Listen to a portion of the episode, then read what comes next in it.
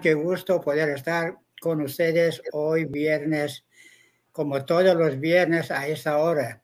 Y estamos contentísimos. Hoy contamos con la ayuda de una muy querida amiga de El Salvador, que ya ha estado en el programa, nuestra querida amiga Ana Hilda, y ella nos va a hablar hoy de un tema tan importante y tan esencial para la sobrevivencia de la humanidad, que es la familia, la familia como la base misma de la sociedad. Vamos a siempre, estoy seguro, contar con ustedes en sus comentarios, preguntas y que esto le da un, poco más de realce, más interactividad al programa. Gracias siempre por ese apoyo que nos han dado por ya un poco más de tres años seguimos con la ayuda de Bendita Belleza y vamos a ver hasta dónde nos permita continuar con este servicio. Muchísimas gracias, buenas noches, querida amiga Ana Hilda, por aceptar participar en este programa. Y también gracias a Ruji, que siempre está ahí ayudando con, con comentarios, con arreglos de la sala, las citas y todo. Es una ayuda muy importante para el programa. Muchísimas gracias y bueno, vamos a empezar con usted el tema y con los comentarios y todo seguiremos dándole un poco más de interactividad al tema. Muchísimas gracias y adelante. Muchísimas gracias a ambos por invitarme esta tarde para estar con ustedes, dirigiéndome a todas esas amigos y amigas que fielmente siguen este programa que ya tiene un buen tiempo de funcionar y es como una luz que se enciende en las vidas de quienes han aprendido y han aprovechado el espacio. Así que muchas gracias. Y sobre todo por invitarme a hablar de un tema que es fundamental, ¿verdad? Es un tema que realmente anda en boca de muchos y uno lo escucha, ¿verdad? Pero a veces se repite como que si fuera un eslogan y dicen, sí, la familia es la base fundamental de la sociedad. Pero uno se pone a pensar, ¿realmente nosotros comprendemos bien qué significa eso de base fundamental de la sociedad? Entonces, en realidad, eso es cierto. La familia es el núcleo de la civilización humana, imagínense.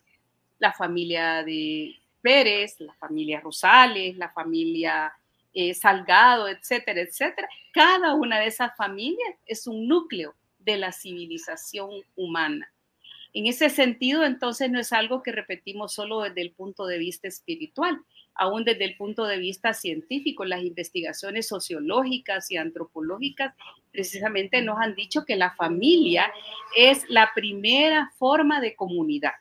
Y entonces nosotros decimos que también todos estamos construyendo comunidad, pero nos detenemos a pensar que esa comunidad se está construyendo con mi familia, su familia y la familia de cada uno de nosotros. Ahora bien, entonces si uno compara, eh, se da cuenta de que eh, vemos, si vemos las naciones del mundo eh, como los miembros de una familia, es la familia al irse extendiendo va conformando cada una de esas comunidades va conformando los países y la civilización en su conjunto. Ahora bien, ¿qué tanto estamos construyendo? ¿Será que estamos construyendo cuando nosotros eh, de una manera irreflexiva nos peleamos, nos atacamos unos a otros, ¿verdad? Eh, nos cuesta mucho trabajar con nuestra diversidad. ¿cómo es esto? Quiere decir entonces que ese aspiración que aparece y esa realidad en términos organizacionales de que la familia es la base fundamental de la sociedad, se construye, se va construyendo y hay algunos elementos cruciales que deben tomarse en cuenta para que esa familia se pueda construir con esas características de ser una base, un fundamento sólido de la civilización. Entonces, esta tarde nos vamos a referir a algunos de esos elementos y es muy probable que en una próxima oportunidad vamos a tocar otros, porque la verdad es que el tema es tan amplio que estoy segura que no lo vamos a poder eh, ver todos en esta oportunidad. El primero de los, de los mm, aspectos al que a mí me gustaría referirme como elementos cruciales a construir es lo que está en nuestras mentes y en nuestra forma de actuar. Quiere decir que hay unos elementos cruciales que deben instalarse en la manera de pensar, o sea, en nuestra mentalidad, pero también en la forma como nosotros hacemos las cosas. La primera a que quisiera referirme es ese concepto que tenemos del matrimonio uno dice, la familia es la base fundamental de la sociedad, pero ¿cuál es el fundamento de la familia? El fundamento de la familia es el matrimonio. Y esa es una cuestión bastante crítica porque eh, hemos podido ir observando que cada vez la gente ve con menos aprecio lo que es el matrimonio. Es más, muchos le rehuyen no quieren entrar en matrimonio, especialmente cuando miran o han tenido experiencias en su familia, en sus padres o otros seres queridos que lo han intentado y no lo han logrado. Y esto los deja como marcados de sentir un poco de, temor, ¿verdad? O desgano de poder entrar en el matrimonio. Entonces, eh, la verdad es que nadie nos dijo, porque todo estuvo muchas veces rodeado de un concepto de romanticismo de lo que es el matrimonio y se, se enfrascan en, en la atracción entre las dos personas y los preparativos de la boda, de las uniones, que la fiesta, etcétera. Pero nadie nos dijo que probablemente íbamos a tener problemas. Nadie nos dijo que al tratar de integrar nuestros mismos caracteres, probablemente ya no va a ser todo color de rosa y podemos chocar. Y si no sabemos cómo manejar esto, entonces lo primero que podemos hacer o que solemos hacer es utilizar dos mecanismos que son de nuestra etapa primitiva como seres humanos. Uno es el ataque o la huida. Usamos el ataque cuando empezamos a confrontarnos. Y esa confrontación puede empezar desde eh, malos gestos, este, de gano, o hasta palabras que van subiendo de tono y en muchos casos hasta eh, puede llegar a la confrontación física. O si no, utilizamos el otro mecanismo que es de huida. Ah, no, esto a mí no me parece, esto a mí no me gusta y yo ya me voy. Y entonces uno inmediatamente abandona el matrimonio y, esto todavía es mucho más crítico cuando ya han venido hijos. En realidad, aquel concepto de que el matrimonio es para siempre eh, nos parece como que fueran una quimera, pero real, y eso es lo que está haciendo ahora que veamos el matrimonio como algo efímero, algo que no es necesario, algo que puede durar y si no poquito, si me gusta bueno y si no me gusta yo puedo perfectamente desecharlo. Pero en realidad eh, las manifestaciones de Dios y particularmente este, en, la, en la creencia Bahá'í se dice de que Dios para nuestra protección creó leyes y una de las leyes que fue creada es la ley del matrimonio. Y lo convirtió, dice, que lo convirtió en una fortaleza para el bienestar, que en realidad se ha dado para la misma protección de los seres humanos. Eh, y dice que esto nos lo impuso y fue enviado desde el cielo de santidad en el libro más sagrado, por ejemplo, de la que encontramos en el Kitab Agdas, como el matrimonio es una ley. Entonces me gustaría que que Rugi pudiera proyectar este, una cita que está ahí, la número uno, y, si la puede leer le voy a agradecer. Claro que sí. El matrimonio Bahá'í es el compromiso de ambas partes de una con la otra y el apego mutuo de mente y corazón. Sin embargo, cada uno de ellos debe poner al máximo cuidado en informarse cabalmente sobre el carácter del otro, para que la alianza obligatoria establecida entre ellos sea un lazo que perdure para siempre. El propósito debe ser este, convertirse en amorosos compañeros y camaradas y estar unidos uno con el otro por el tiempo y la eternidad. El verdadero matrimonio de los Bajáes consiste en que el esposo y la esposa se unan tanto espiritual como físicamente para que siempre se mejoren mutuamente la vida espiritual y gocen de unidad sempiterna en todos los mundos de Dios. Este es el matrimonio Bahá'í. Wow, qué bonito, qué bonito concepto de matrimonio. Pero ven cuántos elementos están implicados en esa cita. Primero dice que es una alianza obligatoria que debe perdurar toda la vida. ¿Qué piensan ustedes de esto? Dice que tiene además un propósito y que a mí me encanta esa parte y me gustaría escuchar opiniones de los participantes cuando dice que deben ayudarse mutuamente para mejorar su vida espiritual. Esto quiere decir que entonces eh, mi pareja es responsable de mí y yo soy responsable de ella. Si me quejo de que tiene unos ciertos defectos que a mí no me parecen, ya no es solo responsabilidad de él, sino que también es una responsabilidad mía ayudarle a superar esas deficiencias de carácter. Y lo mismo pasa con él. Si él mira deficiencias de carácter en mí, también yo soy su responsabilidad. Así lo he entendido. ¿Ustedes qué piensan de eso?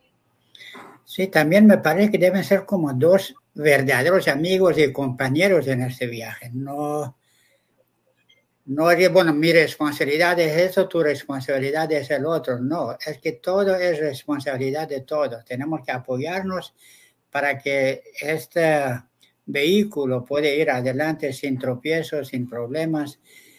Y cuando usted estaba hablando de la base de la sociedad, yo estaba imaginándome, queremos construir un edificio la seguridad, la fuerza de ese edificio depende de qué tan seguros están los, las bases, los eh, ladrillos que lo componen. Si en vez de concreto yo pongo lodo, un, algo de, que es de tierra, no va a poder soportar cierta carga. Entonces el matrimonio debe ser esto, una base sólida, una, una pieza sólida de esa sociedad. Me parece y entonces... es tarea de los dos. Entonces, tal vez, ¿cómo podemos lograr tener esa base sólida en una familia con el matrimonio? Esa es una pregunta que le tengo ya a usted. bueno, para mí una de las primeras cosas que tenemos que lograr es cambiar de mentalidad. No nos hemos casado para mientras, ni a ver si nos gusta. O sea, si entramos al matrimonio, tenemos que ir con una nueva mentalidad de que esto eh, debe perdurar. Y que para que algo perdure, uno tiene que cuidarlo. Tiene que darle mantenimiento. Eh, aún con las cosas materiales nos pasan. Nosotros vemos que tenemos algunas cosas en el hogar y nosotros después que las utilizamos, las limpiamos, las pulimos para que pueda mantenerse y que pueda seguir teniendo su función, tenga una vida útil. Pero lo mismo es el matrimonio. Lo que pasa es que cuando uno se casa, piensa que ya lo conquistó a alguien o lo conquistaron a uno y entonces ya uno ya está seguro de que está allí, ¿verdad? Y cree que se va a cuidar solo esa unión. Realmente todo empieza por la pareja. Y entonces si la familia no tiene en la base una pareja sólida, que se vuelven uno como compañeros y esforzándose uno por el otro, definitivamente eh, se va, va a haber problemas. Entonces, primero, el, primer elemento es cambio de mentalidad. Me metí en esto y lo voy a cuidar y voy a hacer el esfuerzo para que esto pueda eh, desarrollarse y avanzar. Ese es el primer elemento. Pero un segundo elemento que quisiera yo introducir. Antes de entrar en el segundo elemento, por favor. ¿le parece leer algunos comentarios que vienen? A ver si... Ah, perfecto, sí, sí, gracias. gracias. José Agrán dice, el matrimonio es una institución y como tal debe haber una colaboración mutua. Eh, también dice Guillermo Rodríguez, saludos desde Lima, Perú. Nuestras familias son la puerta de entrada para construir una civilización en continuo progreso. La unidad de la familia proporciona un entorno vital para el desarrollo de cualidades y capacidades loales. Excelente, muchas gracias. También hay varios saludos y don Humberto desde YouTube dice, este es un tema de mucha importancia porque la calidad de la familia determina la calidad de la nación y ha sido el interés de todas las religiones el defenderla y desarrollarla. Muchas gracias. También Itzel Aparicia dice, eso le digo a los jóvenes que se entran al matrimonio para aprender juntos, avanzar juntos y con la mentalidad de que es para la eternidad, claro, con Dios presente. Así que gracias amigos. Aquí hay varias preguntas, pero no sé si queremos dejar las preguntas para después mientras eh, seguimos el tema y con el, el, espacio de la intervención. No sé qué piensan Hilda o mi papá. Esa parte que acaba de decir me recordó un dicho popular. A mí me gustan mucho los dichos populares porque de alguna manera encierran una cierta sabiduría acumulada en el pueblo. ¿ver? Dice que no hay mal que dure 100 años ni cuerpo que lo resista. Entonces, imagínese que si esto se aplica al matrimonio, es lógico, es lógico que usted es mejor eh, quitarse un, diente que a usted se le está pudriendo, ¿verdad? A que usted esté sufriendo con él. Pero es que no debemos llegar a que, eso, a que el matrimonio llegue a ese punto. O sea, nosotros tenemos que cuidarlo y crecerlo como una planta para que eh, pueda verdaderamente ser una fortaleza para el bienestar. Que la gente no sienta que está, eh, esto es algo malo y mejor me lo quito de encima. ¿Cómo construimos esa fortaleza para el bienestar? ¿Cómo la cuidamos? ¿Cómo voy a dar yo lo mejor de mí para que verdaderamente ah, puedo construir a esta empresa que estaba mencionando el amigo que escribió ahí? Y por otro lado dice, ¿cómo nosotros estamos aspirando a que haya paz en el mundo? a que se puedan resolver todos los problemas que nos están afectando como humanidad, cuando a veces nosotros no nos fijamos en el puntito que somos como familia, hasta dónde estamos contribuyendo para edificar ese nuevo mundo o cómo nosotros mismos estamos ayudando a mantener las cosas como están y sin que avancen, sin que se transformen. Creo que por ahí es donde eh, debemos pensar cuando dice, esto es una puerta para la construcción de una civilización nueva. Pero lo, parece que lo, yo lo, lo, lo atajé, este, Rujolá, usted iba a decir algo. No, no, no, eso es. Yo iba a preguntar al inicio cuando usted habló de matrimonio como fortaleza para bienestar. Podemos tratar de entender este concepto, por qué el matrimonio es una fortaleza para bienestar. ¿Qué aspectos demuestran que esta es la fortaleza realmente y que debemos de estar en esta fortaleza? Los seres humanos, como todos recordamos, tenemos una, una doble naturaleza, ¿verdad? Una naturaleza material o física y una naturaleza espiritual. Entonces, ambas se complementan, pero se ha dicho que la naturaleza espiritual del ser humano es la, digamos, como la piedra angular que sostiene todo. En la medida entonces que nosotros desarrollamos, entendemos que somos también seres espirituales, nosotros no nos conformamos solamente con estudiar, con tener un título o tener un oficio que es para la vida material, sino también nos damos cuenta de cuáles serían las cualidades que nos pueden hacer verdaderos seres humanos y cómo todas esas cualidades y habilidades nos ayudan a tener relaciones saludables con los demás, especialmente con nuestra ser más inmediato, nuestro prójimo es el esposo o la esposa o el compañero en el hogar o compañera. Entonces, eh, quiere decir que si entendemos esto y trabajamos esas dos partes, los elementos que se requieren para la vida material, pero también los elementos que se requieren para la vida espiritual, el, hogar se convierte en una fortaleza para el bienestar. Y es probable que en el exterior haya muchos embates, muchos problemas, eh, muchas cosas que no edifican, pero el, hogar es como el oasis al que nosotros llegamos a recuperar energía. Por eso se dice que el hogar también tiene una función matricial ¿Qué quiere decir esto? La matriz es la que nos nutre cuando estamos en el vientre de la madre. Y entonces la matriz social que nos nutre a nosotros, ¿a dónde está? Está en el hogar y en esa relación con su pareja principalmente, para que así a la vez pueda nutrir a sus hijos, tener una relación buena con sus padres de origen, ¿verdad? Con su familia en general y con los miembros de la comunidad. Por eso se dice que es una fortaleza para el bienestar pero no es así caída del cielo, ¿verdad? Hay que esforzarse para poder tener esa fortaleza.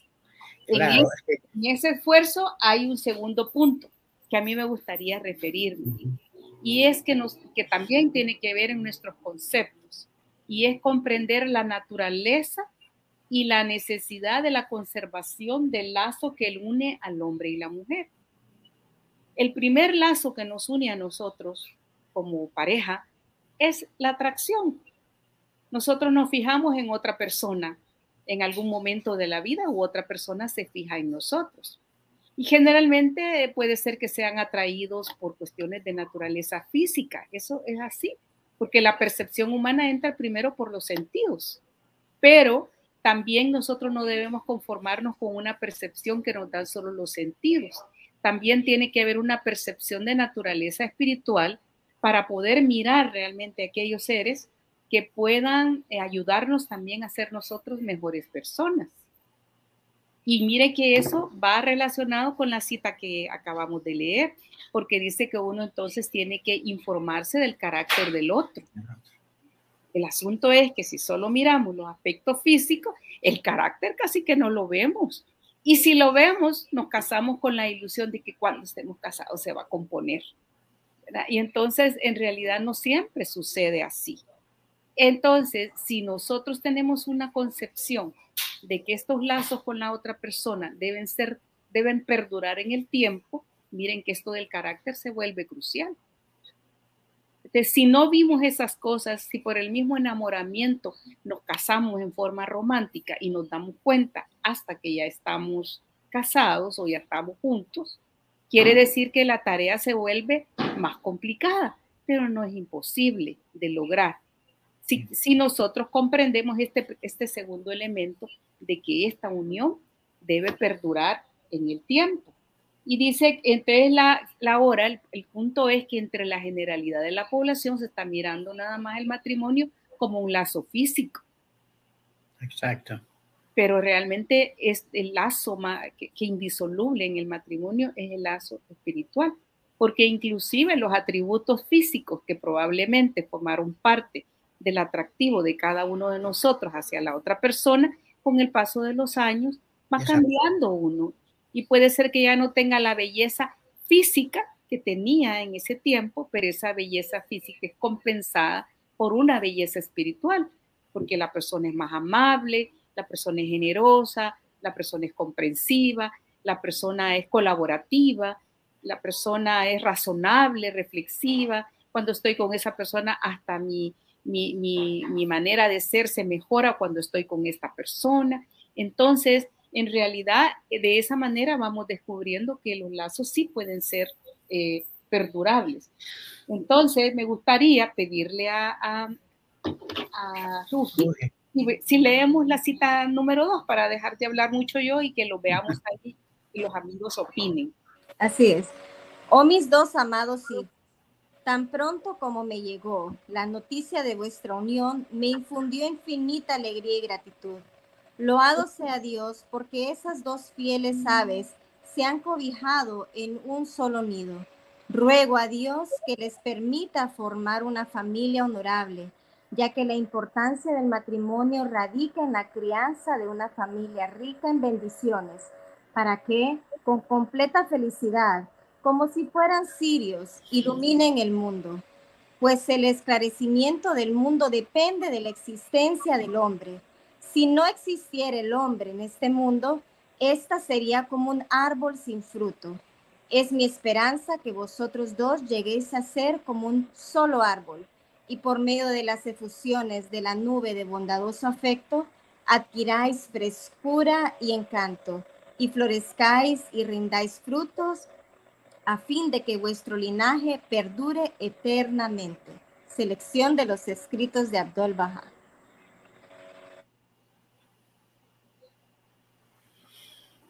Qué linda cita, ¿verdad?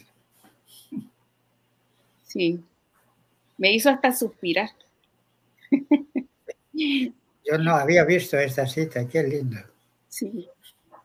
Esa, esa expresión de Abdul Baha es la expresión que nos debe llenar a nosotros como padres, ¿verdad? Como padre y madre cuando nuestros hijos nos dicen que van a entrar en matrimonio. Sin miedo ninguno, orientarlos, alentarles a que entren en matrimonio, ayudarles a que voten esos, esas, esas eh, eh, concepciones erróneas, esos temores de querer comprometerse con otra persona. Pero miren que ahí dice que, sirve, que es para que lleguen a desarrollar, dice, honorabilidad. honorable, porque siendo honorables dicen que pueden iluminar el mundo, son como una luz para el mundo. Y probablemente nosotros no nos miremos en el mundo porque el mundo es tan amplio, a veces no hemos salido ni de nuestra propia comunidad chiquita. No digamos el mundo, nuestra comunidad, nuestro vecindario, nuestra cuadra, nuestra colonia. Les dice iluminar. Y luego dice para que florezcáis y, y ¿qué decía ahí? Y que adquiráis frescura y encanto. Fíjese que, frescura y encanto. Ve que está manejando Abdul Baja en esas expresiones el plano individual, pero también el plano de pareja y el plano colectivo, cuando está pensando en la comunidad. Y a veces no nos damos cuenta que nuestros actos tienen una influencia en la comunidad. Claro. Qué interesante. Hay bastantes mensajes, no sé si quieren que vayamos viendo y hay bastantes saludos, así que vamos a ir leyendo. Eh, María Mora, un cordial saludo desde las Islas de Margarita. Ah. Gabriela Belli, gracias por este tema tan urgente. Mi pregunta es, ¿cómo puede prevenirse la violencia en la sociedad, como por ejemplo en El Salvador, actuando desde la familia? Vamos a regresar con la pregunta de Gaby en un ratito. Mientras tanto, vamos a leer otros mensajes. Manuel Joaquín eh, Alawapá nos está saludando desde Panamá. Eh, Gaby, pues saludos a querida Nailda. Parvis Rohani Alawapá, feliz tarde. Morena Carolina dice buenas tardes, gracias por este tema. Itzel Aparicio, un abrazo a la señora Nailda y el equipo de Unidad en Diversidad. Bueno, un abrazo también para nuestra querida Amparo dice, hola amigos, un cordial saludo a la papá. Emelina dice, saludos queridos amigos, gracias por el tema. Fraternal saludos a doña Hilda y amigos de Unidad en Diversidad. Muchísimas gracias. Eh, Tracy Dreyer dice, si la familia es la base de la sociedad, ¿serán los individuos la base de la familia o será que la familia tiene otra base? Vamos a regresar con esa pregunta también. Muchísimas gracias, Tracy. Radio Bajay de Bolivia, saludos desde Bolivia, muchísimas gracias por estar eh, viendo el programa. Edwin eh, dice, la verdad es que es muy importante conversar, pero a la vez escuchar lo que se está diciendo, poniendo toda la atención de cada, que cada uno merece, aprender uno del otro y lo que necesitamos es complementarnos. Saludos amigos Bajáis, como siempre lindos programas, unidad en la diversidad. Abrazos de Ipala, Guatemala. Roya Jerez Sade, Alawapá, queridos amigos. Simón Witty, bendiciones amigos, nuestros sinceros deseos para todos los amigos, familia Simón Witty y familia muy interesante y provechoso. También Guillermo dice un papel fundamental de la familia es criar a los niños de manera que puedan asumir la responsabilidad tanto para su propio crecimiento espiritual como para su participación en el avance de la civilización. Excelente, gracias por este excelente comentario también. Amalia dice, en cuanto a las almas de los esposos, cuando se muere uno de otro y después se casa el viudo o viuda, ¿qué sucede cuando muere con el alma? ¿Se reunirá en la otra vida con la primera pareja o con la última? Bueno, esa es una pregunta que vamos a regresar. Y Tracy dice tema vital y siempre de actualidad. Gracias, querida Nailda, y gracias, querido Rujole y Ruji, por siempre traernos conversaciones elevadas. gracias por estar siempre. Tracy. Y Orquídea, un saludo a todos y un abrazo muy fuerte a Anailda. Qué bonito, qué bonito. Eh, antes de que Anailda contesta, quiero también anunciar a los queridos amigos en tantos lugares en el mundo. Y estamos pensando pedir colaboración de todos ustedes que nos acompañan todos los viernes, videos, fotos sobre la construcción de comunidad, qué están haciendo en sus comunidades para corresponder a ese mensaje tan lindo de la Casa de Justicia y queremos compartirlo a través de este medio con todos los amigos para que vayamos aprendiendo todos de las experiencias de todos en diferentes partes del mundo. Si está en otro idioma que no sea inglés y español, por favor, mándenos una breve descripción y nos vamos a encargar de hacer algún video y todo para poder presentar a todos los amigos en el mundo entero. Ojalá pronto respondan a este llamado nuestro para que veamos qué está pasando en las comunidades y cómo estamos construyendo esta, esta uh, sociedad que tanto anhelamos algún día llegar a tener. Gracias y ahora continuamos con doña Ana Hilda con las respuestas a las preguntas que nos han mandado. Bueno, eh, me parece tan interesante y agradezco todos los comentarios, ¿verdad? Porque también le ayudan a uno a organizar su pensamiento para poder tener una expresión que tenga un sentido para todos los que estamos participando. Me gusta mucho esa pregunta que decía de que si también la base es de los individuos que conforman la familia. La verdad, amigo, es que los individuos eh, como tales no, no, no, no tienen un, papel fundamental en cuanto a su capacidad de desarrollarse a sí mismo y desarrollar todas las cualidades para las, con las cuales ha sido dotado al venir a este mundo. Quizás es bueno recordar que dice de que Dios nos ha hecho a su imagen y semejanza. Pero dice, amé tu creación y por eso eh, te creé y puse en ti mi imagen, ¿verdad? Y, eh, y, y la verdad es que tenemos dentro de nosotros eh, potencialmente muchas cualidades y atributos de Dios. Lo que sucede es que probablemente venimos a este mundo y nos vamos y no nos dimos cuenta, no supimos cómo hacerlo.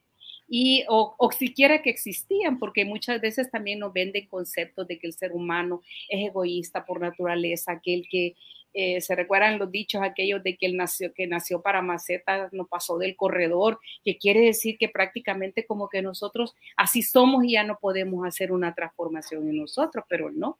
Entonces quiere decir que hay una responsabilidad individual para descubrir quiénes somos y cómo nosotros podemos verdaderamente llegar a desarrollar esa, esa, esa, esa transformación que realmente necesitamos para ser, eh, creer realmente en nuestra manera de ser que estamos hechos a imagen y semejanza de Dios.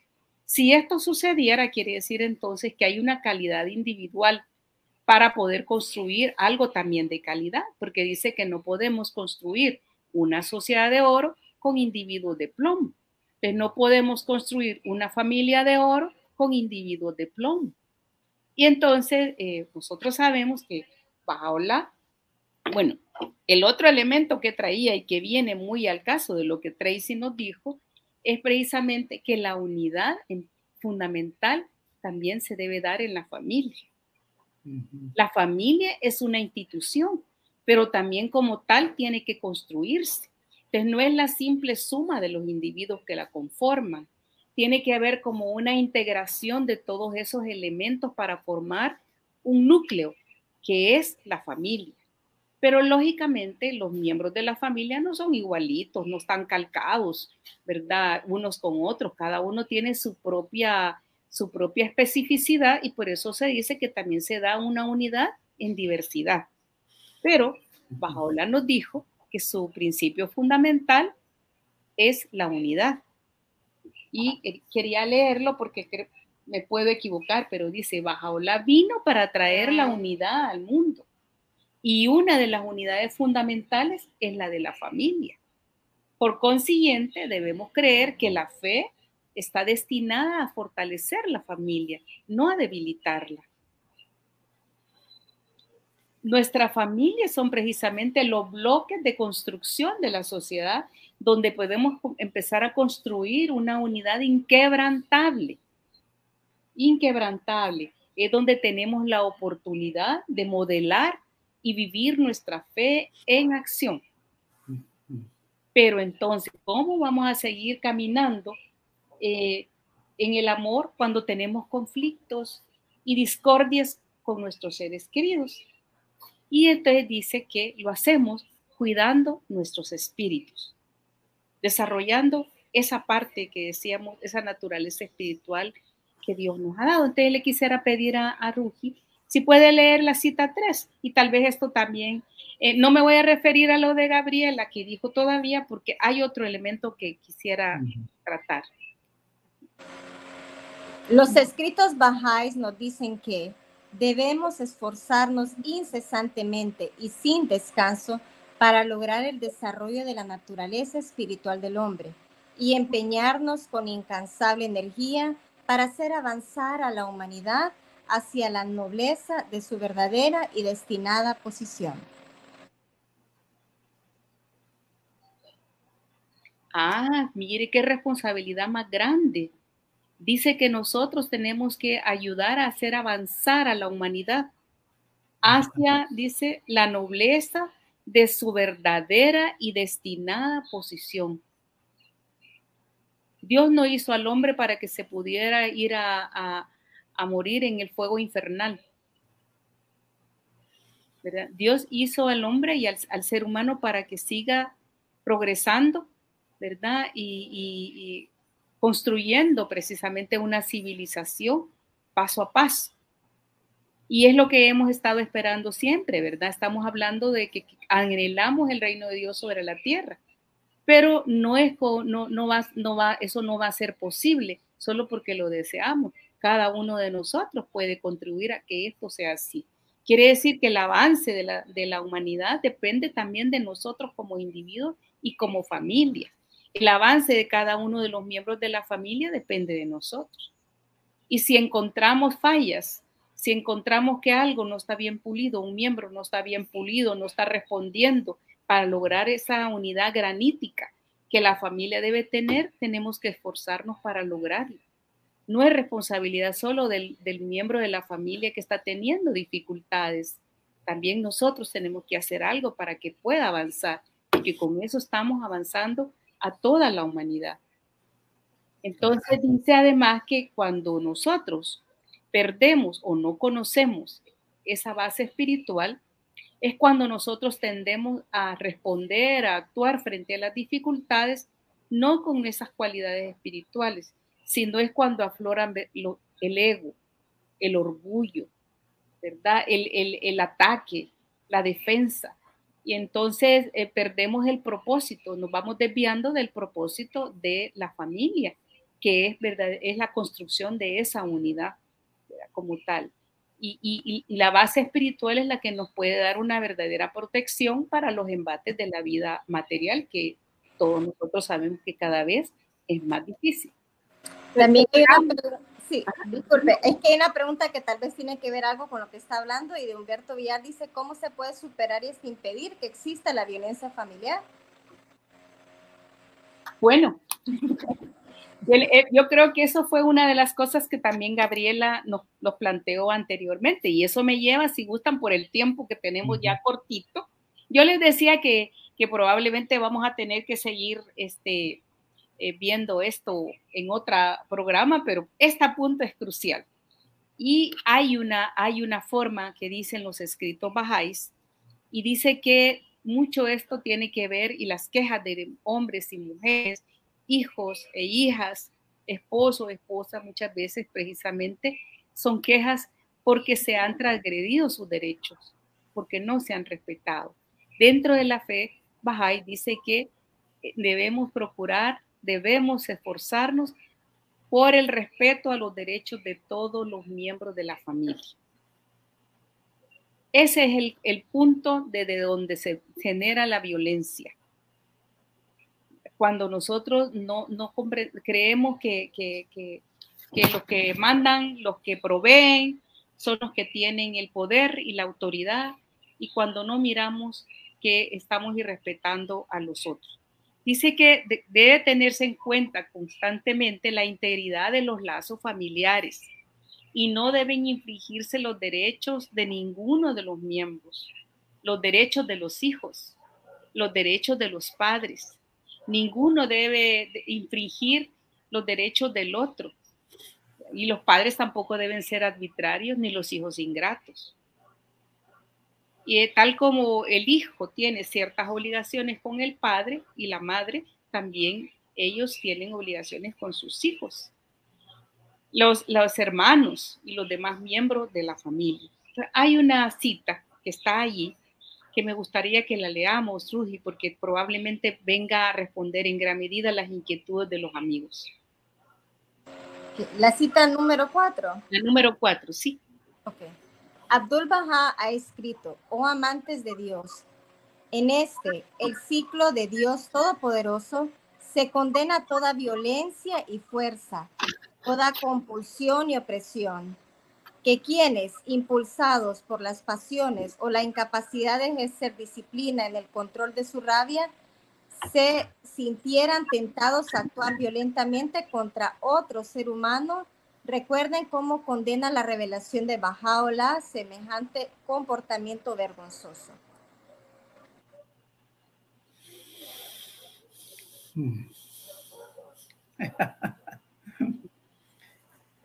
Interesante, ¿no? Que la responsabilidad de uno es grande en la, en la matrimonio, realmente uno a veces no está analizando cuál es realmente mi papel en crear un matrimonio amoroso, un matrimonio armonioso, tanto con los entre esposos como hijos y esposos, hijos y padres y padres de hijos.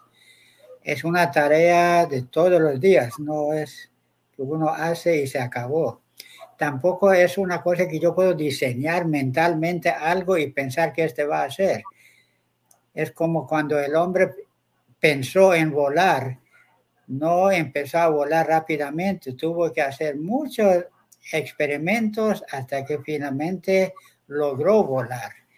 Entonces la familia me parece lo mismo, solo querer tener una familia unida, armoniosa, no se hace. Tiene que poner de su parte cada uno y construir esta armonía y amor y comprensión, tanto entre ellos como con sus hijos y sus hijos a ellos. Y, también es una cosa que es muy importante que se se puede diferir de la cita que acabamos de leer. Para aquellos que tenemos a Dios en nuestro corazón, que creemos, pues tenemos una creencia en Dios. Y para los que tienen una creencia también moldeada por la revelación de Bajaola, es importantísimo entonces darnos cuenta que dice que la violencia de un ser humano contra cualquier otro ser humano es un comportamiento vergonzoso entonces, eh, creo yo que esa es la balanza que nosotros debemos tener para cuando estamos actuando, cuando la, la emoción, ¿verdad? El ego de nosotros se ha inflado demasiado, nos sentimos tal vez molestos, ofendidos y utilizamos un comportamiento violento contra otro, sí podemos tener como un, como digamos, como un regulador, ¿verdad? Que nos recuerde que Bajaola dice que este es un comportamiento vergonzoso. Y puede ser que eso sea como una brújula que puede ayudarnos a, considerar cómo vamos a reaccionar, que no significa que no nos moleste, no, nos, no significa que no nos sintamos ofendidos. Me, explico, nosotros somos seres humanos y probablemente... ¿Cómo reaccionamos? ¿Cómo, ¿cómo reaccionamos? Sí es una opción. Esa es la cosa que nosotros tenemos que decidir. Una de las cosas que, es bueno también tener en cuenta es que el don más grande que Dios nos dio a nosotros como seres humanos es la mente. Vemos nosotros que el animal ataca, se atacan entre ellos porque tienen, están sujetos a las leyes de la naturaleza. Tienen hambre, tienen frío o pelean por un territorio. Esa es su naturaleza. Pero la naturaleza del ser humano es espiritual y una de las y, el elemento fundamental que Dios nos puso es la mente, la mente racional, lo cual quiere decir que nosotros podemos reflexionar, observar, eh, digamos, críticamente nuestro comportamiento y decidir cuál va a ser la mejor forma de comportarnos, cuál es la que más se aproxima a mi condición de creyente en Dios. Si esto edifica o esto me degrada, entonces miren que esta responsabilidad del ser humano es muchísimo más grande que la del animal, porque el ser humano tiene ese elemento que es la mente racional y puede decidir cómo va a reaccionar. a mí me gustaría que leyéramos las dos citas siguientes, porque ahí traen también eh, elementos de las preguntas que acaban de decir, porque la las dos preguntas, esta última que vimos, que Gabriela puso es, y la de dice, ¿cómo? ¿Cómo lo logramos? ¿verdad? un primer elemento es el temor a Dios, porque ya nos dijo que ese es un comportamiento vergonzoso. Vamos a ver ahora qué nos dice en la, en la cita número 5. Y creo que la 6 también dice algo sobre eso. Voy, a, voy a leerla de un solo entonces para... por favor. La Casa Universal de Justicia afirma, entre los signos de ruina moral en el orden social decadente está la alta incidencia de la violencia dentro de la familia, el aumento del tratamiento degradante y cruel de las esposas y los hijos y la proliferación de abusos sexuales. Es esencial que los miembros de la comunidad del más grande nombre se cuiden al máximo para no, para no ser arrastrados a aceptar tales prácticas por lo extendidas que están. Deben ser siempre presente la obligación de ejemplificar una nueva manera de vivir que se distinga por el respeto a la dignidad y derecho de toda la gente, por su elevado tono moral y ausencia de opresión y de toda forma de maltrato. De la pluma de Bajaola mismo ha provenido la siguiente declaración acerca del trato a las mujeres. Los amigos de Dios deben adornarse con el ornamento de la justicia, la equidad, la bondad y el amor, así como así como no se permiten ser objeto de crueldad y transgresión, del mismo modo, modo no deberían permitir que semejante tiranía les sobrevenga a las siervas de Dios. Él ciertamente habla la verdad y ordena lo que beneficia a sus siervos y siervas él es el protector de todos en este mundo y en el venidero.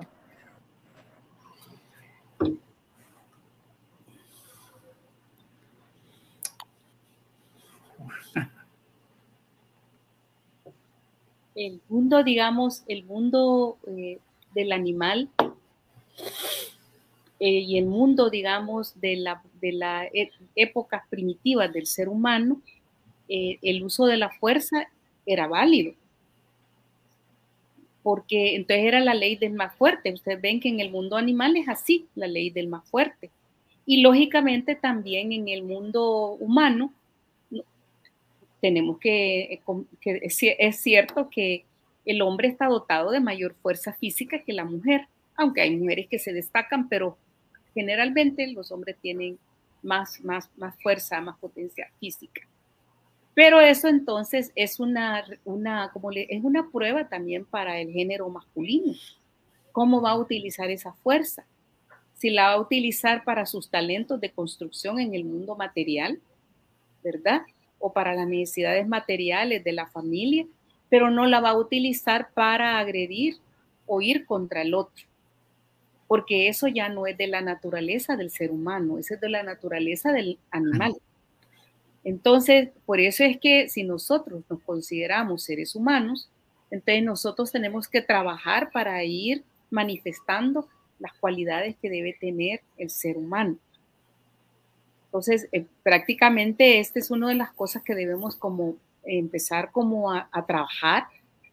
Y la, la cosa es que se ha naturalizado mucho el hecho, se ha normalizado el hecho de que nosotros respondamos con una palabra ofensiva, con una palabra chusca, ¿verdad? O con un puñetazo, eh, eh, un tirón de puerta, eh, en fin, hay unas, unas, unas, características de poner en juego la, la, fuerza física, pero en realidad tenemos que empezar a ver la fuerza, la fuerza espiritual. Y miren ustedes inclusive, este, ¿por qué usan la fuerza los padres con los niños? Dice que el uso de la fuerza es la debilidad, e, es la manifestación de una mente débil. Fíjese, la ah. fuerza, el uso de la fuerza física es la manifestación de una mente débil. ¿Qué quiere decir esto? Que frente a un problema o frente a una conducta del otro que a nosotros nos causa frustración, enojo, eh, eh, incomodidad, nosotros entonces utilizamos la fuerza para responderle y no la creatividad y la inventiva del razonamiento. Entonces, con el niño, cuando el niño ya nos saca de, nuestras, ¿verdad? Ya nos sentimos que ya, ya le dijimos todo lo que pudimos y no, y nosotros vamos y le damos el golpe o le ofendemos este, de palabra. Es porque entonces ya no encontramos una manera de mover a ese ser humano para que pueda aproximarse a un comportamiento que va a ser beneficioso para él, no para tenerme contenta a mí como madre. Es que ese es el asunto. Los niños no se corrigen para tener contento a su padre y a su madre, se corrigen y se les enseña, se educan para que ellos sean mejores personas, para que ellos sean elementos de oro en una sociedad de oro que se quiere construir, Pero muchas veces nosotros le damos duro o los ofendemos porque estamos frustrados, porque estamos enojados y los vemos como sujetos inferiores a los cuales nosotros sí los podemos someter. Y a veces con la violencia que recibimos de otros, que son, consideramos más fuertes que nosotros, los niños y los ancianos son los que generalmente sufren porque ahí nos podemos tener el, desquitarnos, digamos, de todas esas frustraciones e injusticias que nosotras recibimos. Mire que se refiere a las mujeres porque las investigaciones nos indican que las mujeres son las que más sufren los embates de la violencia familiar. No significa que no haya hombres que también la padecen, porque sí existen y uno la ve en los trabajos institucionales, pero es más frecuente que esto se esté dando en las mujeres y particularmente porque sabemos que físicamente están, son más vulnerables que los varones. Entonces, eh, esas son, digamos, de las, de las cosas que nosotros podemos ir como revisando, digamos, con lo que hemos hablado esta tarde. Eh, uno podría regresar a su, a su vida, ¿verdad? Y observar qué de esto realmente yo necesito transformar con qué áreas tengo yo que trabajar, cuáles de estas cosas yo las he normalizado y las sigo reproduciendo y mis hijos están aprendiendo que así es el hogar y así van a ir ellos también a, a reproducirlo cuando hagan sus propios hogares o hasta donde ellos estoy creando temor en ellos y por eso no quieren formar matrimonio para no entrar en las condiciones de cómo me trató mi papá o mi mamá a mí yo o mi mujer o mi, mi papá trató a mi mamá o mi mamá trató a mi papá, yo en esas condiciones no quiero vivir, yo no sé cómo ellos han aguantado. Entonces, todo eso a veces es lo que pasa por las mentes infantiles, por las mentes juveniles, ¿verdad? Y aún algunos adultos que están todavía indecisos de si el matrimonio vale la pena o no. Sí, así es. Bueno, tenemos bastantes comentarios nuevos Tal vez podamos leerlos para que no, a ver si hay alguna pregunta o algo. Hay bastante mensaje, gracias a los amigos. Eh, Victoria Ávila, saludos, me encanta el tema. Diego Patrix, debe ser un tema de conversación en nuestras comunidades, saludos. José Sandoval, gracias por este tema de interés general. Saludos, Ana Hilda. Aida, la una función muy importante es la transformación de la sociedad. Guillermo Rodríguez, la educación de los niños no es solo responsabilidad de los padres, la comunidad también tiene un papel importante que desempeñar. Armando dice saludos amigos de Honduras, maravilloso tema sobre la familia que está desarrollando nuestra querida amiga Anailda, saludos del Salvador. Versali, muy bonito tema y muy bueno el enfoque que se le da al mismo. Nuevas perspectivas se nos han recordado. Gracias.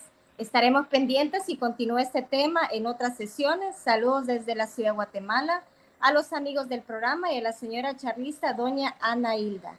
Rafael Ponce, muchos saludos queridos amigos, aquí siempre escuchando el programa. Muchas gracias. Gloria Elena, al amigos de Unidad en Diversidad, lindo tema, saludos desde Perú. Y Morena dice gracias, de verdad he aprendido mucho Ana Hilda en ese aspecto de los niños. Así que antes de continuar, pues nuestra querida eh, Leonor Deli, con mucho amor, pues hoy nos preparó una hermosa canción y vamos a proyectar a, continuación, eh, esperando otros mensajitos y tal vez para terminar el programa. Así que espero que disfruten este espacio musical. Hola, buenas noches, amigos de Unidad en Diversidad. La diversidad en la familia humana debería ser causa de amor y armonía así como en la música, donde diferentes notas se funden para formar un acorde perfecto. La la la la la la la la la la la la, la, la, la. La, la, la, la, la, la. Altares, donde mucha variedad. Las flores de los altares, donde mucha variedad. Y traen la humanidad. Lo siento, parece que tenemos problemas con el video. Tal vez se puede ver si se arregla. Yo no lo estaba viendo, no sé si ustedes. Eh, sí, se estaba proyectando. Ah, pero se oía la voz. Sí, sí se oía. Ah, perdón, yo como yo no lo oí, ya no miraba movimiento ahí. Bueno, tal vez antes. Hola, buenas noches, amigos de Unidad en Diversidad. La diversidad en la familia humana debería ser causa de amor y armonía, así como en la música,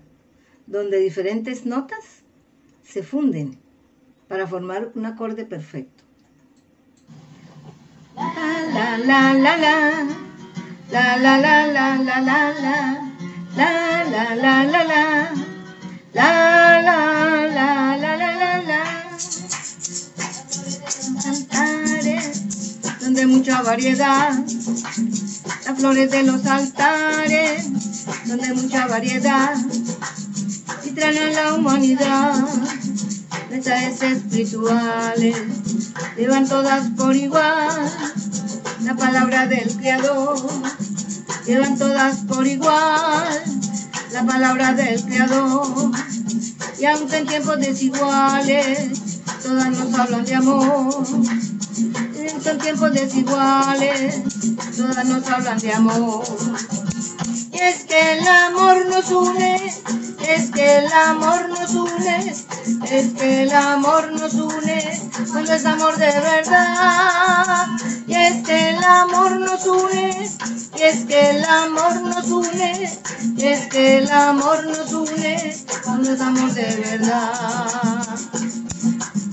Cada pueblo en el planeta tiene su arte original. Cada pueblo en el planeta tiene su arte original es cosa muy natural. Tienen la mente abierta, las razas y las naciones debajo del universo, las razas y las naciones debajo del universo.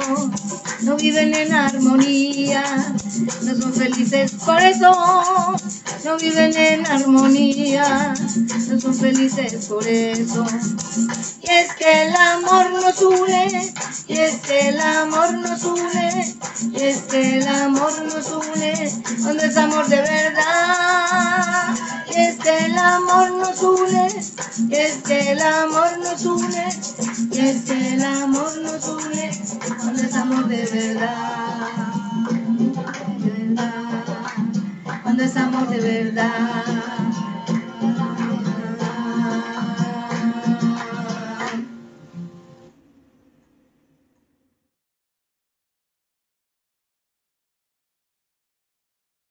Qué bueno que se ha recuperado nuestra amiga porque estaba enferma y otra vez está con nosotros en el programa. Muchísimas gracias, Leonor.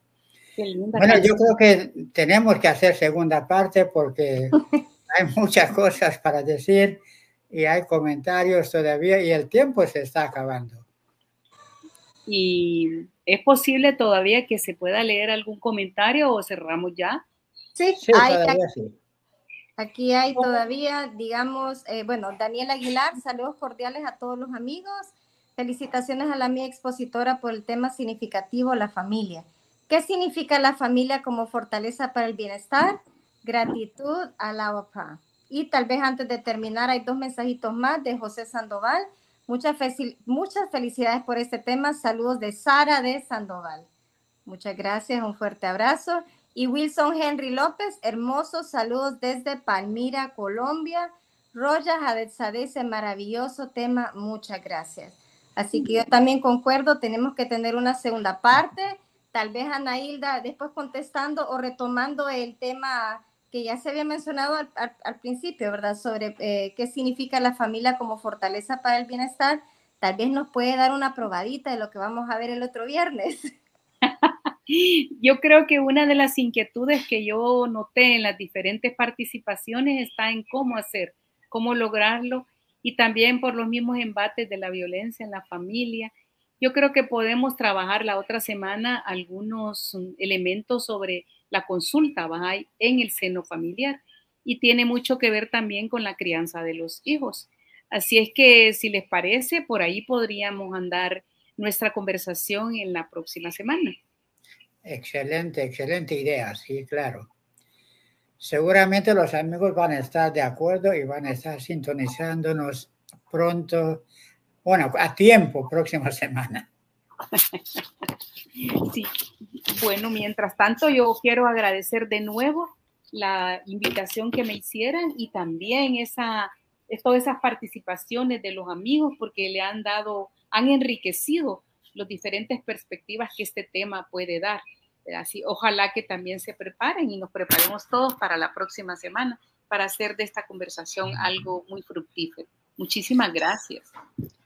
Gracias a usted por esta bella presentación y seguramente estaremos esperando ansioso de ver la segunda parte. Y también quiero recordar a los amigos, queremos compartir las experiencias de cada comunidad con todos los bajáis del mundo y todos los amigos del mundo, bajáis o no, para ver cómo podemos ayudar a la construcción de la comunidad. Y ellos tienen seguramente experiencias que pueden compartir con nosotros para que a través de este medio, un día de la semana lo vamos a dedicar a las experiencias de diferentes amigos en diferentes comunidades. Así es, muchas gracias. Y bueno, han, eh, otros mensajitos. Eh, Morena Carolina dice, feliz noche para todos, bendiciones. Susana Alicia, felicitaciones queridos amigos.